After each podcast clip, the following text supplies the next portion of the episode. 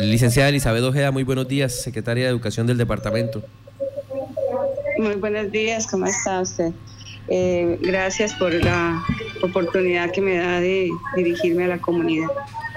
Bueno, licenciada, hablábamos de las de las líneas de trabajo que va a atender, que va a tener este foro educativo regional, estas cinco líneas de las propuestas de experiencias significativas. ¿Qué significa cada una de estas?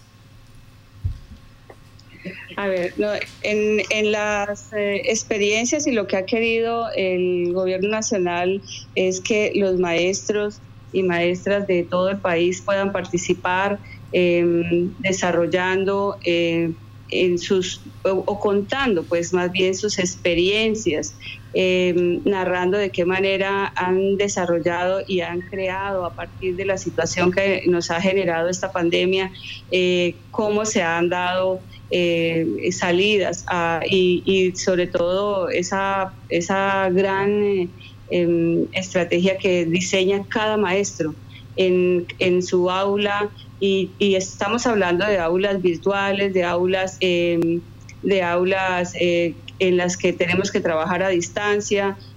son son una versión del aula tradicional eh, eh, mejorada, diría yo. O sea, no estamos hablando de una actividad presencial, sino allá en cada casa eh, se constituye o se convierte en un aula en la que el maestro desarrolla sus habilidades y esas líneas que está planteando el ministerio son opcionales, son la posibilidad de que cada maestro ponga en, en, el, en el desde su contexto ponga en conocimiento de todo el país las experiencias que nos han permitido superar las dificultades que tenemos y pues ir trabajando con los niños en cada, en cada escuela.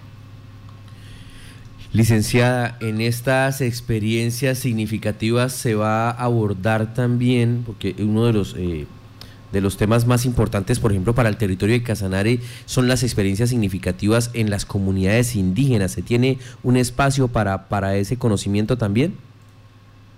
Claro que sí, desde todas las, está para las comunidades indígenas, tenemos para la población rural, tenemos experiencias también en la parte de jornada única eh, y pues eh, todas las experiencias que se hayan podido generar desde en, cualquier espacio, en la parte urbana también, a partir de tecnologías, con los recursos que podemos y que tenemos a la mano y que se están aplicando en educación. En la parte de comunidades indígenas, eh, nosotros sabemos que las comunidades indígenas tienen y aplican un eh, proyecto educativo comunitario propio eh, que obedece a su contexto, a su, a su tradición cultural y que pues nosotros asumimos y respetamos eh, de la manera como lo aplican. Entonces, compartir esas experiencias pues también nos va a permitir eh, poner el conocimiento de todo el país qué es lo que está sucediendo o cómo se desarrollan los pueblos indígenas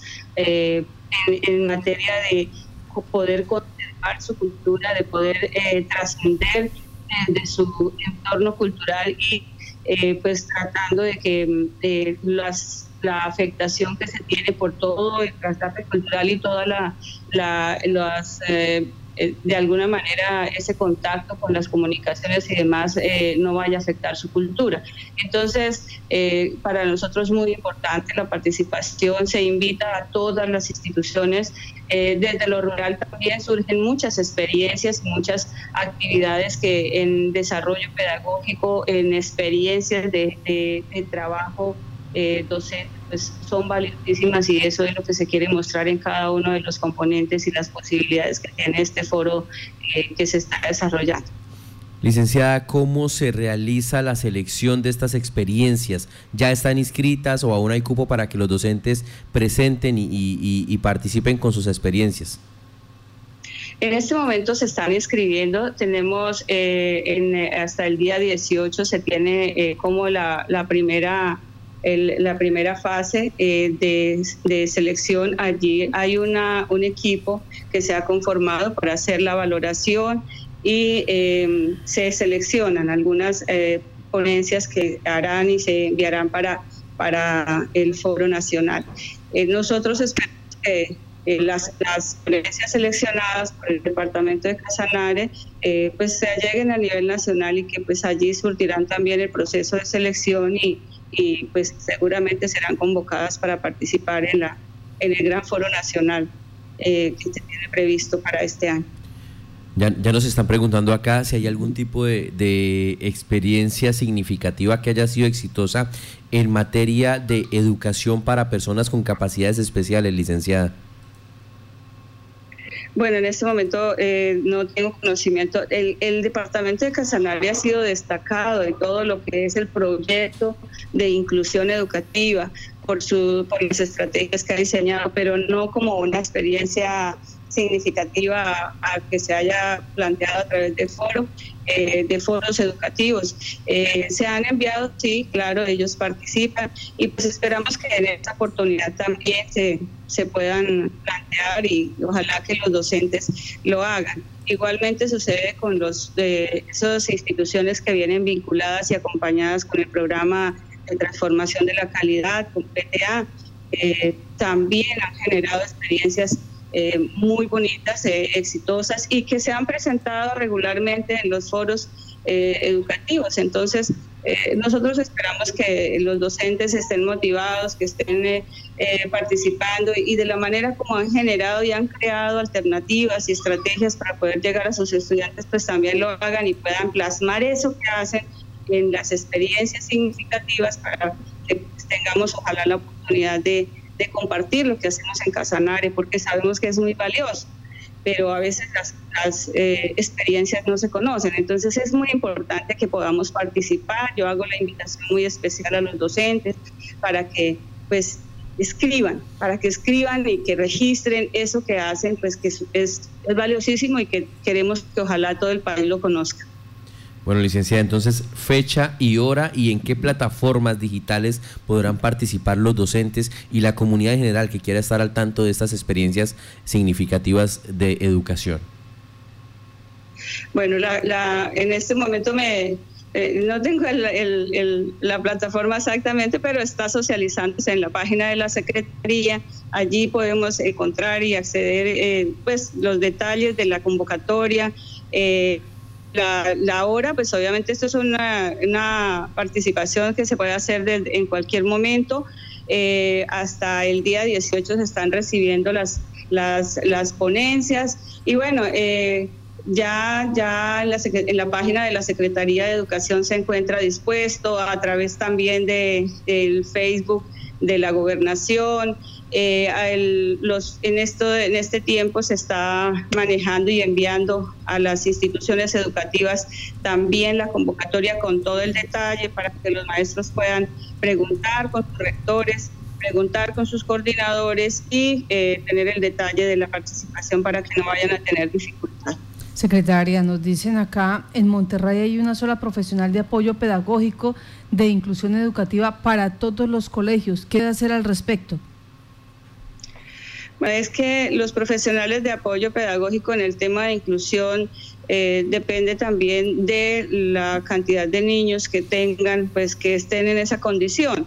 Entonces, ellos hacen acompañamiento, recordemos que el acompañamiento o el apoyo pedagógico se hace a los docentes, que la inclusión es un, el, esquema de, de trabajo en el tema de inclusión es de integrar a los estudiantes al aula regular y para eso pues los maestros reciben formación y acompañamiento a través de los profesionales o de la especialidad que se requiera. Entonces, puede un docente atender, porque en Monterrey son tres instituciones educativas y pues podría ser por la cantidad de estudiantes que eh, eventualmente sea un profesional el que tiene, pero cuando son dependiendo de las dificultades o de las condiciones de cada institución, pues seguramente van a tener profesionales de apoyo. Por ejemplo, hay casos donde una institución educativa tiene un profesional especializado en lenguaje de señas y solamente tiene dos estudiantes. Pero pues igual, o sea, eso depende de cada de cada de la condición y de la situación particular de las instituciones educativas. Por eso a veces se asigna un profesional y ellos hacen acompañamiento a los docentes. Bueno, eh, dicen eh, para recomendar, es una sugerencia que está haciendo el padre de familia de Monterrey, que por Facebook Live nos está escuchando. Nos dice eh, que se tenga en cuenta que los docentes no están actualizados, que tienen la mejor de las intenciones, pero no están actualizados.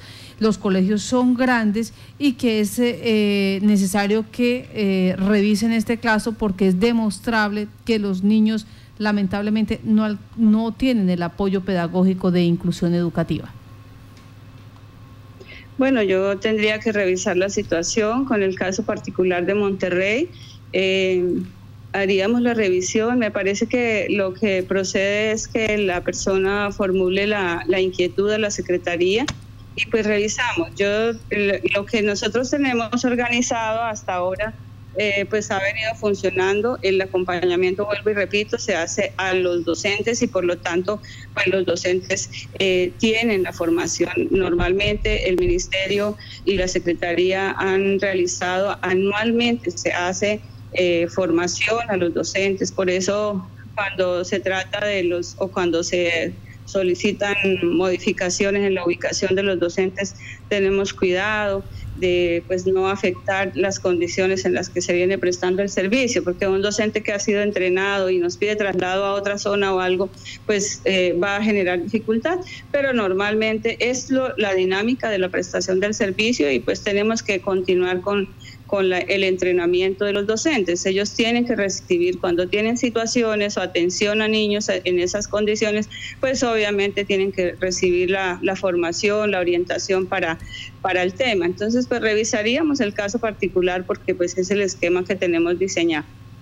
Licenciada, aprovecho esta comunicación para preguntarle cómo va el tema de la, de la entrega de los paquetes de, de PAE en el departamento. Bueno, ya para en este, hace unos días que se entregó, se hizo ya, eh, creo que es como la quinta entrega. Bueno, estamos haciendo eh, regularmente, se hace cada mes, eh, pero ya se ha entregado lo que corresponde al mes de, de septiembre. En los primeros días se hace la entrega y pues estamos entregando normalmente, eso es una, un, paquete nutricional que corresponde a la minuta que se ha establecido como un complemento alimentario. Pues eh, es, es, lo que eh, se viene cumpliendo tal cual como estaba programado para los mismos niños. Yo sé que muchos papitos pues consideran que por qué no se les da a todos, pues lamentablemente cuando el programa se diseñó desde hace varios años, eh, pues se priorizó a la población rural y así se está cumpliendo. Actualmente hemos eh, ampliado en la medida que los recursos nos lo permiten, que el ministerio nos coloca recursos, hemos ampliado un poco al nivel de preescolar en algunas zonas urbanas, eh, pero pues atendiendo también a la disponibilidad de los recursos. Pero estamos llegando de manera formal, se transformó lo que era la ración servida para que llegue en, en, paquete nutricional, para ración para preparar en casa se le llama, y pues se está entregando con normalidad. Pues licenciada, muchísimas gracias por estar en Contacto Noticias. Está entonces la invitación para los docentes para que inscriban sus experiencias de aprendizaje significativos. Quedan todavía dos días para que ustedes compartan con la comunidad educativa del departamento esas enseñanzas que nos ha dejado el trabajo pedagógico, sobre todo ahora en el marco de la pandemia que nos ha llevado a innovar y a reinventarnos. 8 y 30 de la mañana, el 2 de octubre, transmisión en vivo a través del Facebook Live de la Gobernación de Casanare. Secretaria, muchísimas gracias. Gracias a ustedes, muy amables.